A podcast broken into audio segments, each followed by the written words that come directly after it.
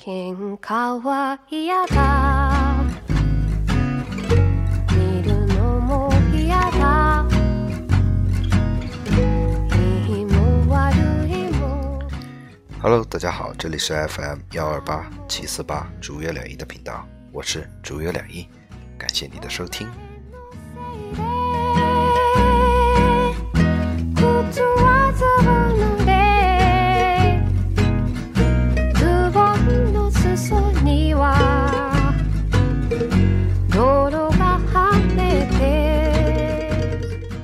现在是北京时间的二零一八年八月十四日的零点四十八分，一个月不见，甚是想念。忘れてきたが愛しているぜ最近忙里偷闲，或者说硬挤出时间，把《爱的艺术》这本书草草的 读完了吧。所以今天后面我觉得有比较重要的部分，希望通过今天的节目来跟大家分享。ないことくらい心の底如果你喜欢我的节目的话，请点击订阅或者关注按钮。 如果你有什么想跟我说的，请在节目下面评论，我会一条一条认真看的。当然，如果你的评论很有趣或者很特别，我会在下一期单独拿出来分享。愛しているぜ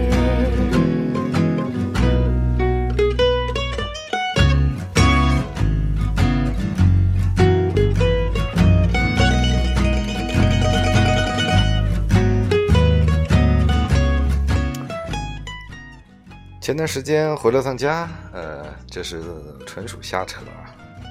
然后呢，见到了很多故人故事，心里呢，嘴上说不要，心里很诚实，不知道怎么说了。我觉得还是自己不够成熟吧。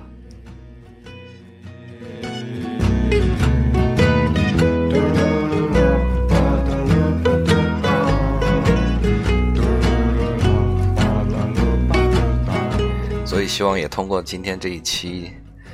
呃，分享来更加校正或者说调整自己的那种生活方式、思维方式、行为方法。見るのも嫌だいいも悪いもおいちょっと待ってくれあるもんじゃない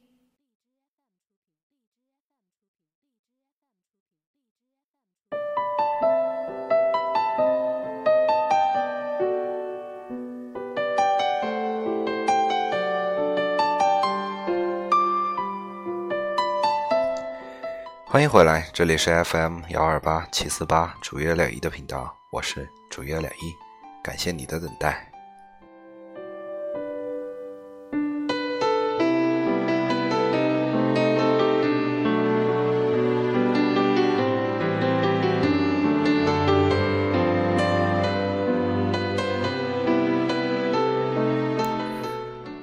整本书通篇看完之后，给我的感觉就是四点。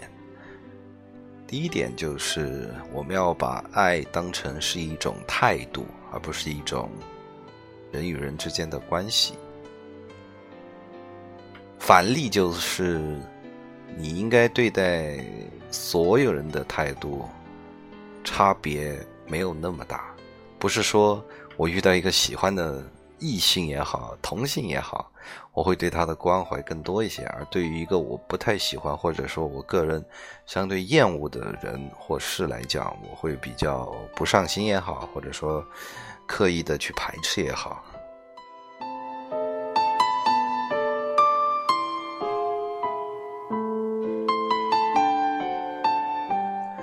当然，读到这里，我自己也犯嘀咕。我觉得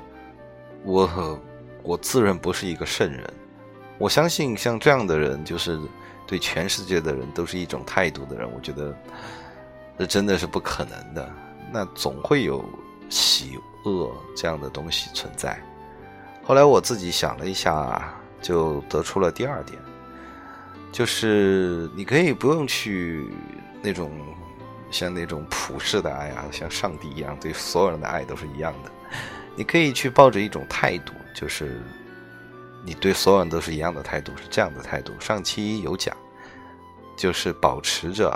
去了解他人的这样的态度。你可以不喜欢他，但是在你观察或者说了解他的过程的这个态度，你不能缺少，不能因为你讨厌他而不去了解他。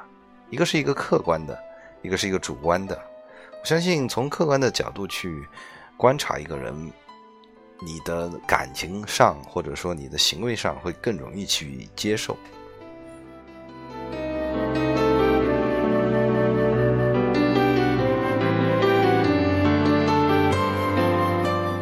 而我们人与人之间最多的误会不也就是这样吗？大家信息不对等，然后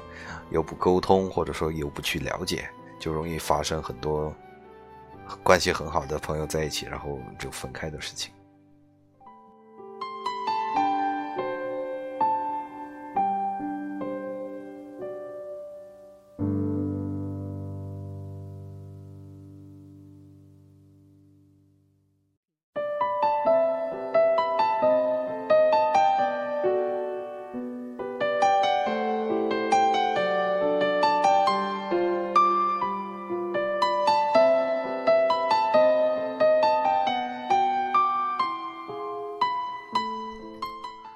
然后第三一点的话，就是克服自恋。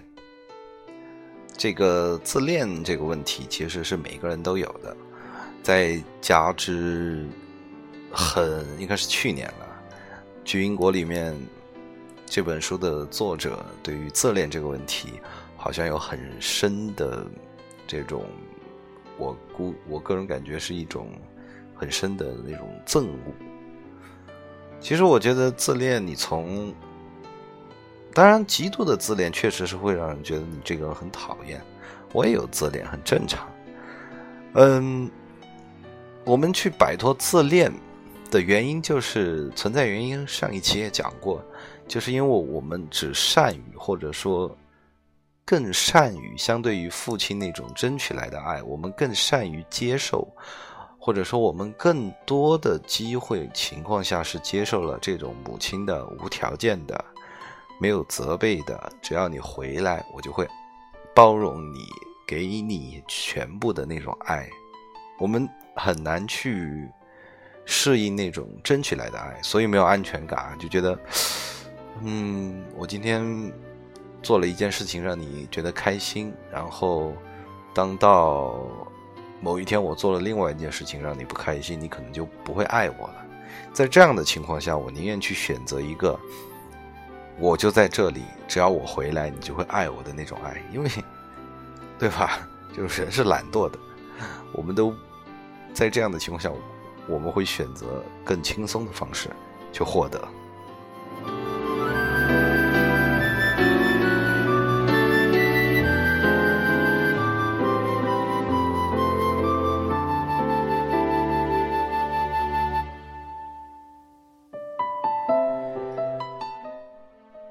然后第四一点就是上一期没有说到的，就是要对，当前面都算是一种形而上的东西，其实这个相对形而下一点，它的表达就是你要对你和这个人这段关系要拥有信仰。哦，好玄学！当时我看到的时候，我想信仰怎么会扯到信仰上来了呢？然后仔细看了之后，他说：“这种信仰并非我们那种宗教上的，或者说其他别的什么的那种感觉很玄学的信仰，而是对两个人之间那种关系的确认，还有确信。”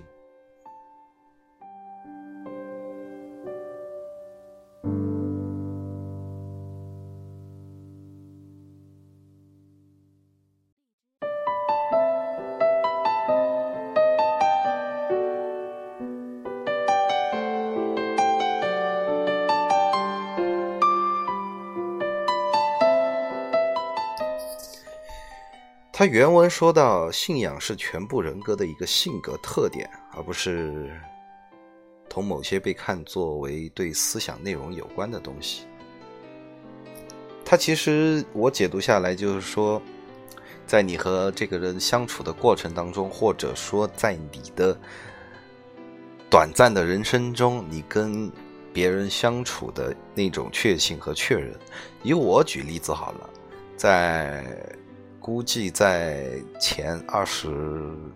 六五年前吧，二十五六年前，我自己的信仰应该就是说，我可以失去任何人，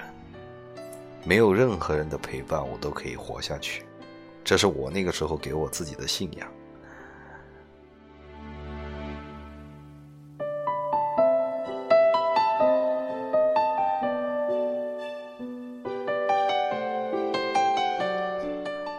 或者说再前一点吧，应该是具体一点，应该是我从十七岁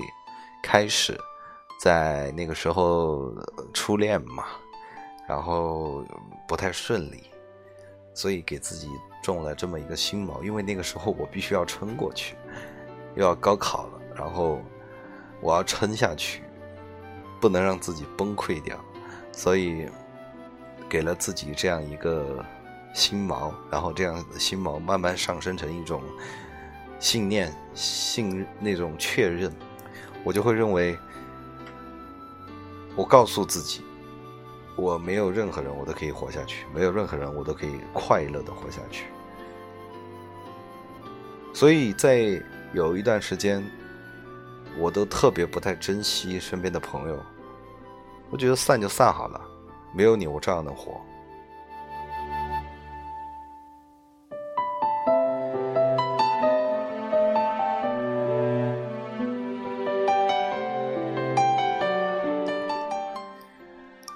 总结完这四点，其实在这四点最上面有一个辅助假设。那辅助假设就是，我们不要忘了，我们每个人之间都是存在着自我界限的。爱的艺术里面叫隔阂，或者说隔膜。我们因为这样的隔阂、隔膜、自我界限，会让我们觉得孤单。人是一个群体动物。孤单的时间太长，孤单的程度太深，那人就会崩溃掉。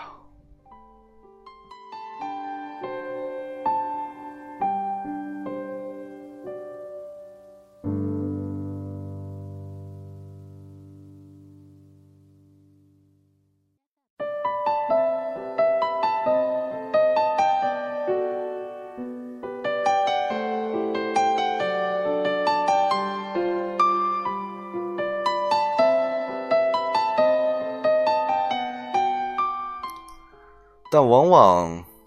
在现代社会，我们其实这样的自我界限和隔和隔膜，我喜欢叫它自我界限，好听一点，其实是很明显的，而且很严重。只是我们首先第一点，我们不太关注这一点，或者说第二一点，在这个商业社会。我们做了很多努力，比如说娱乐啊、购物啊，呃，嘿嘿嘿呀，各种各样的这样的外部的精神上的、物质上的，或者说嗯，对吧，生理上的冲击着我们，让我们暂时忘却了那个自我界限的存在。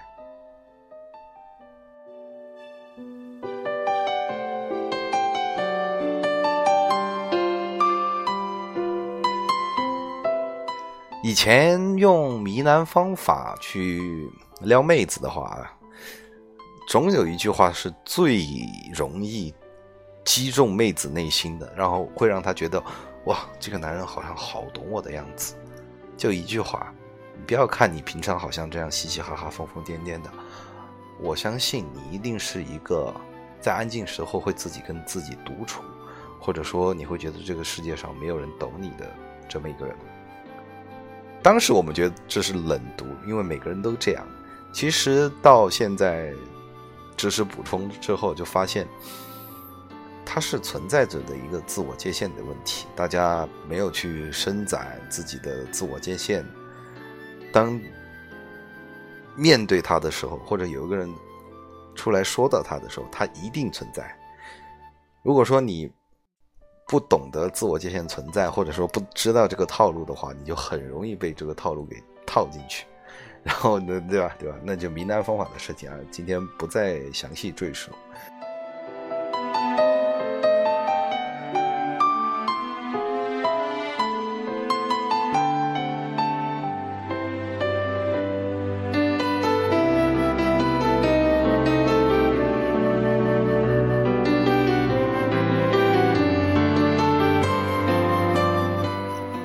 所以我呢。给自己也是慢慢的，因为我很重要的事情下下个月两个月以后，第一阶段下个月，第二阶段下下个月，它差不多就可以暂时告一段落了，我就要开始来好好收拾一下我这些，从这四个点上去自查一下。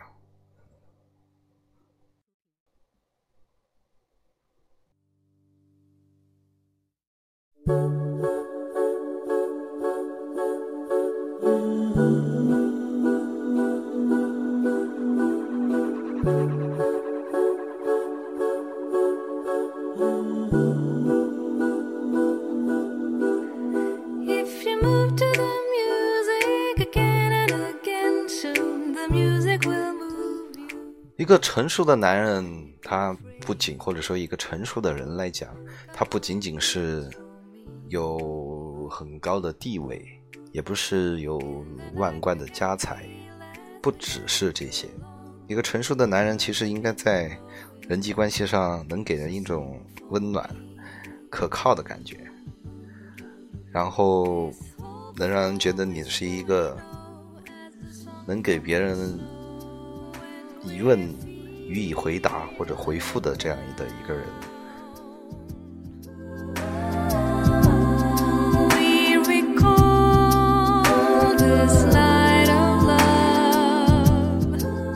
细数往昔，所以我开篇说到了，我就发现自己还是有很多不成熟的地方。怎么说呢？你说道理我都懂，但是一到那个情况下。那种内心的行为惯性、思维惯性也好，或者说那种不能忍受的情绪也好，我觉得其实这些不是问题，只是在于我还没有更好的摆脱自恋，然后用更客观的眼光去看待这个世界，或者说看待周围的人。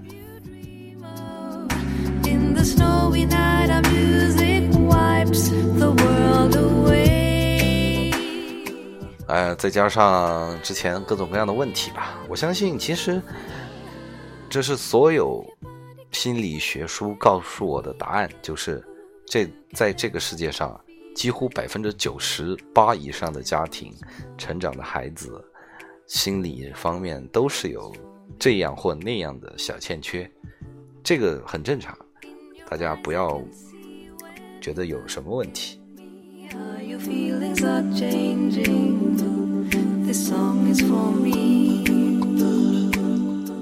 就像我节目的初衷一样，我希望在这个迷茫的时代，能给大家提供一点小小的帮助，那我就已经觉得很满足了。好，今天节目分享就是这些，感谢你的收听。如果你喜欢的话，请点击订阅或者关注按钮。如果你有什么想跟我说的，请在节目下面评论，我会认真认真一条一条慢慢看的。当然，如果很有趣或者很特别，我会在下一期单独拿出来跟大家分享。北京时间二零一八年八月十四日的一点零七分，我们下下期再见，晚安了，我的朋友们。